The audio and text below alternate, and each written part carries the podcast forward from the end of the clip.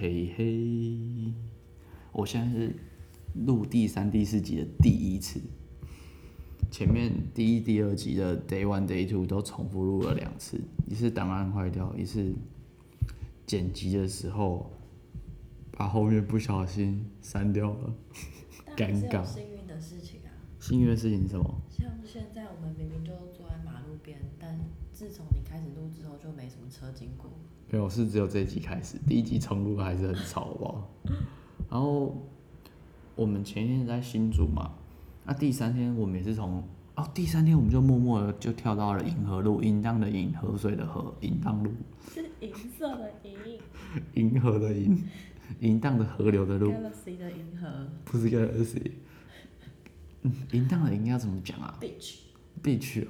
River Road，然后他在就是头份交流道下来，然后就整排因为苗栗县政府把全部的特种行业、色情按摩、色情卡拉 OK 酒店都集中在那条路集中管理，特种特种部队，没有八大行业。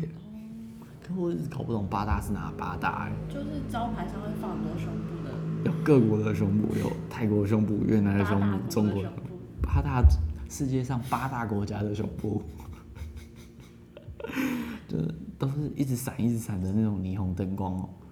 然后结果霓虹灯光的内容是胸部这样，我蛮惊讶，这种店可以放在交流道以下来的地方。很酷很长啊，但是没有五十家有一百家、啊，到底是要没有一百家还是没有五百家？没有一百家，还是那个民宿老板 Airbnb 的老板哦，那个老板我不知道上一集有没有讲过，反正他讲好久、哦，可能还是要讲一次。反正老板很像是他说他原住松山区，但我觉得应该讲过，但他很像中华电信或是台电的员工退休了，然后他小孩又继续留在台北，因为他的小孩就都在台北长大，然后他就回来自己的家，把三合院改建成八层楼的民宿，然后自己住最顶楼，我觉得还不错啊。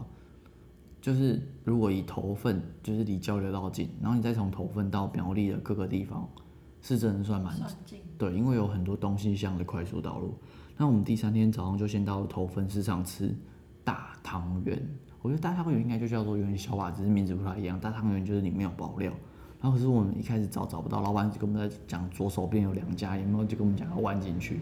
他就在市场里面，然后就我们就先走到小木屋的松饼屋门口，两位一看就很客家的大哥，戴着那种墨镜，然后翘着像 The Birthday 的主唱的那种墨镜。没，你不要当类比，我生气。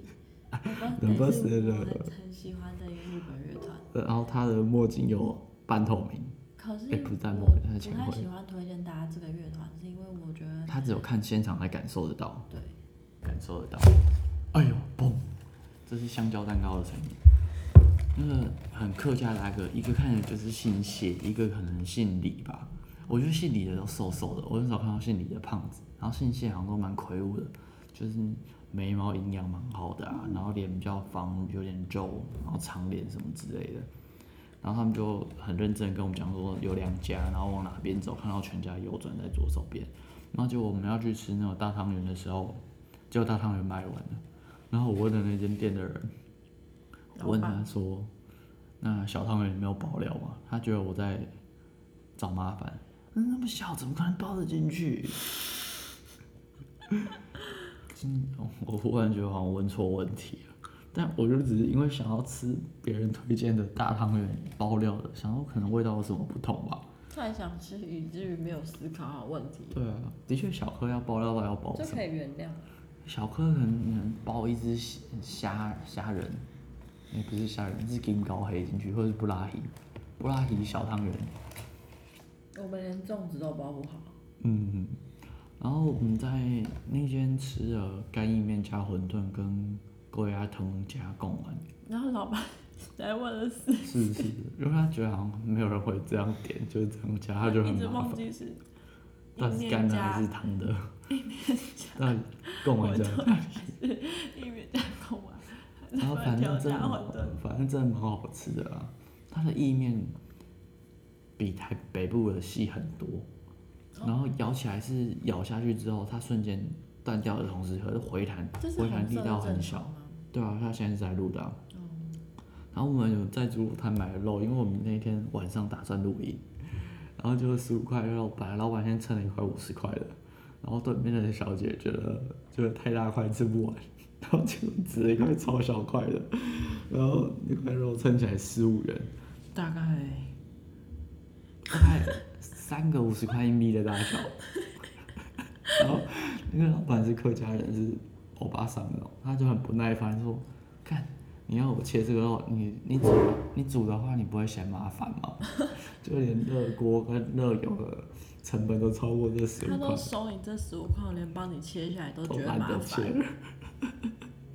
然后可是那里的洋葱卖的比淡水的市场贵，淡水洋葱一颗十块，那边一颗十五。他跟我说三颗五十，然后我就问他说一颗多少，他说算你十五块就好。可是三颗五十，哦对啊，三颗十五块只要四十五哎。对啊，为为什么买比较多比较贵？你以为是日本饼干呢？为什么日本饼干越多越贵？为什么？对啊，因为包装盒吗？嗯，哦，包装盒啦，对啊。然后我们在那里有买丸子，他们的丸子油葱非常的多。他丝木鱼丸不强调石木鱼的味道，他们强调是整体平衡，跟他们客家的酱油一样。我在每一间吃到客家餐厅的酱油，我都非常的佩服。他们酱油比较淡，然后是可以直接沾在嘴巴，不会觉得太咸。我觉得北部太爱用酱油膏。就是强调那个酱油的膏的味道，可他们这里的酱油是可能自己会加韭菜，有的是加葱，有的是加辣椒，它整个是调和过搭配食物用的。我真的觉得就不会那么明显。来吃客家菜不是一定要吃酱油用喝的，就不是说那个菜多好吃、多美味、多鲜美这样，是它有个平衡在。对，它的平衡很好，就每一个味道不会让你有腻的感觉。对啊，就像丝母鱼丸，你可能吃个两颗你就不想吃，可是它的油葱丝母鱼丸，丝母鱼味道比较淡，那你可能就可以吃五颗。可以可以，你可以把它当做那一餐的，算是一个小主食吧。但这原因不知道是为什么哦。很厉害。不是不是，我是说他们追求这个点的原因。哦，可能。就是东西摆比较整齐，所以也不会特别在某个菜上面加很多油。不会想要让谁成为主角。对啊。他们可能比较公平的对待大家，因为大家都欺负他们。客家人是他们会叫客家人，是因为他们其实是中国北方的民族，可是一直被往南赶，最后被从就是可能从华北。所以那个客是客人的意思。对，因为他们到每个村庄都是客人。哦，K 狼。对啊，你这 K 狼，你这狼 K。然后台语很多倒装啊，红台就是台风啊。哦。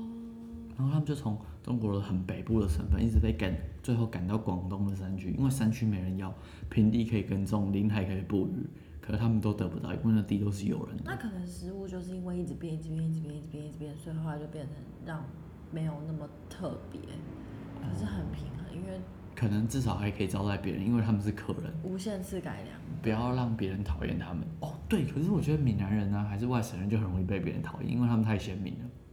可是客家人虽然我们可能讨厌客家人，但我们知道他不会对我们怎样，他们因为有个距离感。你讨厌客家人？不是，我是说假设大家这个听众啊。假设我要讨厌客家人或讨厌闽南人的话。对啊，就比较容易对某个闽南人讨厌。就比较容易去讨厌闽南人，不会。或是外省人。对，如果一对一的话。对啊，然后客家人你会知道那个人可能就是跟你保持一个距离，就不太会对他怎样。可是也比较不容易跟他好的。对对对对，就好像真的距离蛮远，所以我觉得认识的那个桃园朋友就蛮珍惜的，觉得有个那么好笑的客家人。我那时候说很喜欢他球裤上的颜色，他就把球裤借给我拿去对色卡，因为要考脚踏车的车架，他就洗好，然后过了几天之后再把那个球裤寄给我。就很难，我只是随手说说。可是我觉得不一定客家人觉得闽南人都很麻烦，因为闽南人很爱随便乱讲话。哦，对，有时候对于外国的同学也会这种感觉，就他们给你的承诺有点不知道是随口说说还是真的要做。哦，所以闽南人比较像外国人。可是我觉得闽南人侵略性很高哎，就到哪里好像他都自己想要成为就是主角那种感觉。像我阿妈说要请客，也只是随便说说。因为他有认识客家人跟外省人的老公，哦，这是喜新的扭曲。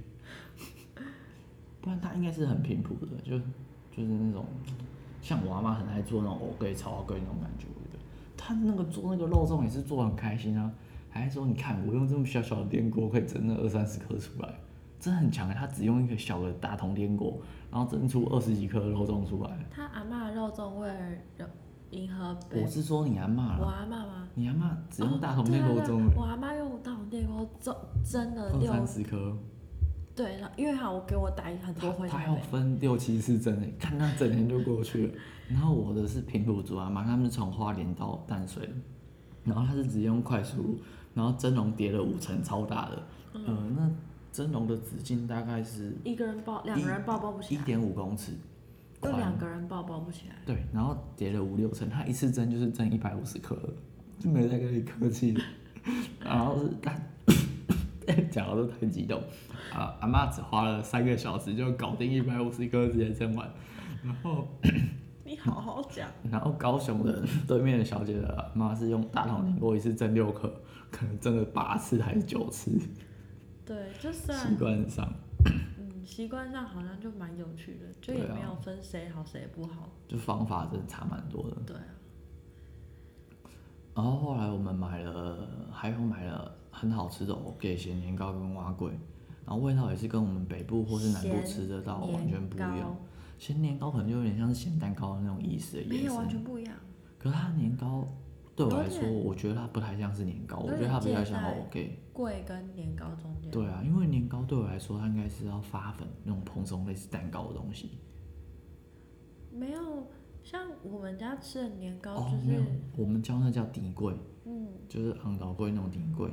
年糕是那种咖啡色的。然后它的蛙柜本身是把米磨到非常细，它的咸年糕上面都是瘦肉，我超喜欢。瘦肉跟香菇。对，好好吃哦。然后它的藕盖还有一个是是蛙桂，上面铺满了豆干。哦，它的蛙桂上面的酱料有点像是可能某个便当会出现的咸菜跟豆干炒的，可是那个是原版的，我们知道是原版炒的方法，可是便当店出现是加了很多油跟酱油，对，然后它是炒的很清爽，就是我觉得可能也是气候，我觉得他们的食物都可以让你不知不觉全部吃完哎。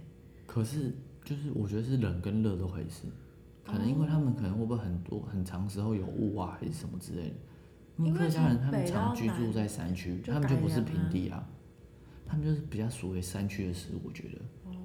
哦，因为他们被最后被赶到广东，就几乎都住山区，什么梅县啊什么的，因为就没地方能住的，没人要的地方。然后到了台湾也是，他们其实一一开始在沿岸登陆，然后就他们沿岸住好的平地，就是可以捕鱼又可以种菜，结果泉州人啊、漳州人又来，就又把他们往山里面赶，所以客家人就又回到比较靠山去。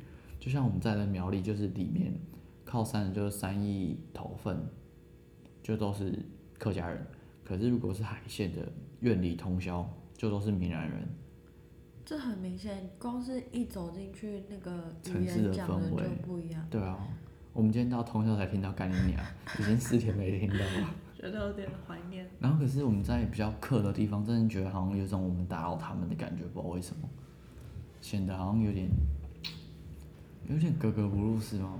就是可是他们也没有敌你去那意，边可是好像就观光客会有一种，好像不太适合。你是不是去那边看动物园的感哦觉？，还是你还闹的，对啊，嗯就没办法太，可是也不会不自在啊，因为他们也没有在看你啊。我觉得就我们就当做我们也没有特别想要融入就可以了。哦，然后那里菜也是卖三样一百，头份的早市。我看我们一个早上就讲那么久。你不要再一直骂脏话。然后仙草茶一大罐四十台北是一百块，而且台北一百块超稀的，加超多水。我说淡水，因为那个是连锁批发，就是大家批来卖的。你说什么东西？仙草茶我们在头份早市一罐才四十，哎，大罐是一公升的，然后他们自己煮的非常好喝，都是无糖的。然后甘草其实就是植物，然后晒干之后变成甘草汁，甘草汁之后再熬汤就变成黑黑的水出来。然后像艾玉，艾玉是艾玉子，然后用水一直搓，在布袋里面一直搓起泡，然后它就会那东西就会结晶。然后石花洞是海边的海草，在石头上要去采。这个你阿妈也会做吗？对啊，这他都会做。他那里还有那个放了二三十年的仙草干诶，他们藏在屋顶，就是那种 三合院的木造的屋顶的上面，因为那不会有湿气啊，湿气在地上，那，钥匙在哪？那没有也钥匙在在地上钥匙在形象里面，我没有跟大家讲地址，应该没关系。没有，上次明明就在地毯下。没有没有，在信箱里面。然后后来到了头份之后，我们离开了市场，要开车离开。那我们有缺了一些露营装备，因为出门出的太临时了，就已经半年前就说要出去，就出的太临时，自己有问题了。然后少带到几样东西，所以我们就去找那个卖露营用品的城市绿洲。然后他开在头份的上顺广场里面，就是上顺路。叫做松果。不是，我不是去城市绿洲啦。然后那个上顺广场，他自己弄一个大的匾额，写日本城，真的很像日本城，就像 San Paulo 广场那种。那个神社外面会用那种红色的，可是弄得非常巨大。它像是主城市旁边的卫星城市，就是日本当地居民会去逛的地方。就不是有那种小人国吗？我觉得它是大人国，或者是他把人丢进一个模型里面。会有杏子猪排三百平的杏子猪排。对他把人丢进一个日本的模型里面。小小人在一个大进去就也会吓到，呃，类似就是桃园、台中那种超级巨大的餐厅，然后变成再大一点五倍，然后集中一整区，然后有十家，它的西提牛排应该有五百平，然后多高六做的很像参观，都是家乐福。参观大小的西提牛排，这样大家就知道了。然后那边是一个新市镇，就是房子也是盖一大堆，但也都没住人。然后我们在城市绿洲要找银珠跟没带到卡式炉，没有带到卡式炉，然后还有菜单嘛，跟切菜的，但不过我们在那边什么都没有买成。在里面待了好久。然后要找眼镜神啊什么的，可是好像城市绿洲就是这样哎，他我觉得他感觉是，对啊，北车也有啊，然后哪里有，他好像就是一个样板哦。像他推荐我们那个水袋，其实都没有很好看的。哦。我觉得他可能应该是外国公司，就没那么接地气之类的。哎呦，人回来了耶！还是我们太吵啊？不是，感觉他们有带行李，然后我们就继续讲话。大概五六十岁。哦。六七十岁。但现在十二点多哎。六七十岁哦。十二点多，六七十岁要入住民宿，他们睡不着啊，很特别。然后后来我们东西没买到满意的，就是它可能就好看不好用，或是好用不好看，或是价钱比较高。然后我们就去了家乐福的苗栗店，买了一个妙管家卡式炉，它直接盗版，就是那种日本岩谷好看的卡斯炉的形状。岩谷。对，呃，什么 I W A 什么什么什么什么什么，它是蛮好看的。那可是他们还还是有差别，就是你不可能说四百块的东西跟两千块一样。哎呦，开门声音很大啊！然后可是他们就是差那个瓦斯炉的炉头的形状，活出来不太一样。对啊，你干嘛会很安静？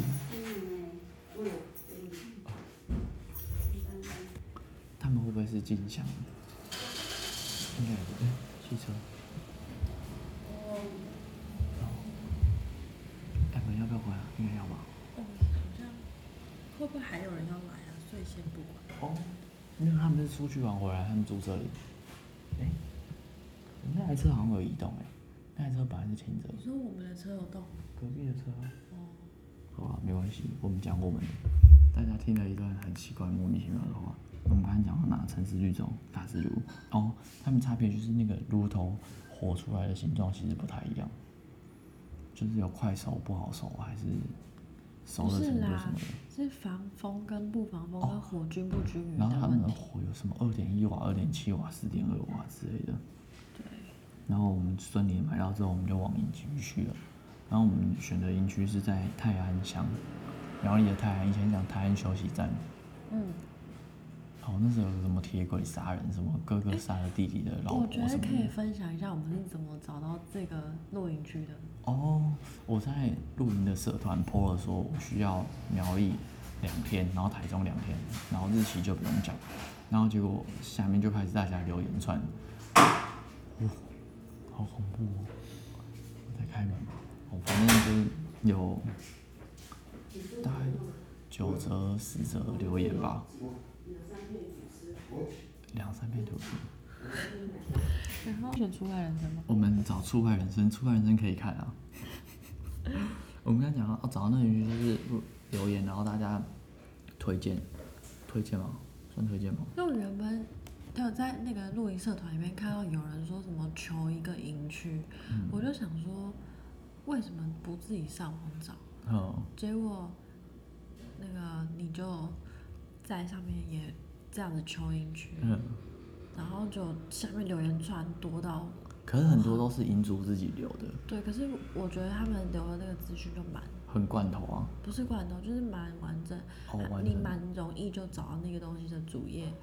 哦，然后他会留说是有草地的、没草地的，有雨障没雨障。对，最后我们就选了第一个留言，因为我们觉得他起的最早，一定最积极。才不是的，是因为第 一开始我们在决定要定的时候只有三个，后面七八九都还没出现，然后前三个的比较可能就是第一个是我们选的嘛，他小而美啊，怎样怎样怎样的，然后第二个是有很多遛小孩，还有蓄水池什么，那我觉得可能太吵。然后第三个有点太深山，所以就选了第一个。哦，海拔，海拔。我们会海拔大概大概六六百，对啊。他说再上去会太冷，可我觉得好像可以高一点，我可能选八百。哦。我现在想要学学看八百的，然后其实我觉得一入口就是雪霸国家公园的招牌，好像自己到很厉害的景区的感觉。但就其实上面也还是有一些观光区，什么豆腐节啊什么的，哎，还是豆腐节在下面。差不多，但我们去的那个山上，那个山上有五十个隐藏。然后他说都是五年前开始出现的，因为五年前的露营风。对。然后在露营风之前有旅行车的风潮，就是那种没有尾巴的轿车，这种很多东西都是连带的。像现在就是又流行露营车、箱型车，然后皮卡后面有货头的，现在流行车顶帐。老板觉得那个露营店的老板觉得这会是未来的趋势。哦，因为换了一个方法，所以设备也会换。他说，如果设备没有一直换，就不会有人继续买，不能只有一样的。可是大家可能会追求更快速的搭营方法。哦，就像雨伞架可以撑开的帐篷。就像今天他有展示一个，你一按，然后就整个弹起来的那种啊。可是我觉得就比较，没那么稳固啊。我觉得那种都要睡过才知道，用看的其实都不准。我觉得帐篷最厉害就是你组装过程感受那些银柱，那算银柱吗？就是骨架。如果全部都太方便的话，我们就大家一起带个，然后布料的透气啊什么的，哦，感受还是要有接触到这样。因为如果连帐都没搭，那你就不觉得你住是你搭起来的地方是给你住的。我觉得不是哎，这样讲也太笼统。就是好比说你在。打开那个银柱的时候，不是会把那个短的银柱截成长的嘛？嗯。然后你在弄的时候，你就可以感受得到你在组装它。嗯。然后你也可以感受到。那是因为它好摸，你才会感受到。对，可是你那时候不是有买一个比较便宜的帐篷，就是你在收的时候就很难收。对啊。所以你在做这件事情，那也会影响你喜不喜欢。你就会觉得哦，我搭起一个很漂亮的帐篷，然后又很好搭。然后难搭就可能就没有那么想理他，然后结果因为那个因为海拔比较高，傍晚可能都会下雨，晚上嘛水汽比较重，所以银主小英姐就升级雨帐，帮我们升级个帝王蒙古包，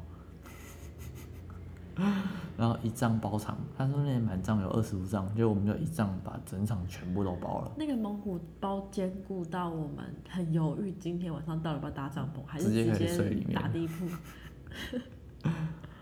然后我们那天晚上煮菜煮了什么？哦，十五块的猪肉。哦，我们十五块的猪肉其实好笑哦。我们煮法我觉得蛮酷的。先煸过。我们先锅子热了，加油，然后把十五块的猪肉下，我们切丁。然后那个猪肉两面大概焦黄之后，我们下了水莲跟小米酒，然后那小米酒是发酵过的。因为那应该是没有防腐剂，然后也没有真的不小心放太久。然后想，我们就两三个礼拜看了桑布伊的表演，然后在那摊位买的小米酒，想说环岛的时候喝，就已经变成小米酒醋了。我就想说，那至少煮饭的时候用掉它发酵过，不然它它呃热过灭菌了，至少不会吃坏肚子。那结果那个猪肉吃起来就超像山猪肉的。我就想说，他们可能山猪肉烤啊，还是炒啊，都加一些小米酒下去，赞赞的。然后银主有个最佳助手傅大哥，他是负责守夜的，他有点像浪人跟猎人的中间。然后晚上看了几眼，我们隔天还有跟他更多的分享。然后我们就在吃完收完之后，简便的搭了帐篷，迎接明天的到来。第三天，拜拜。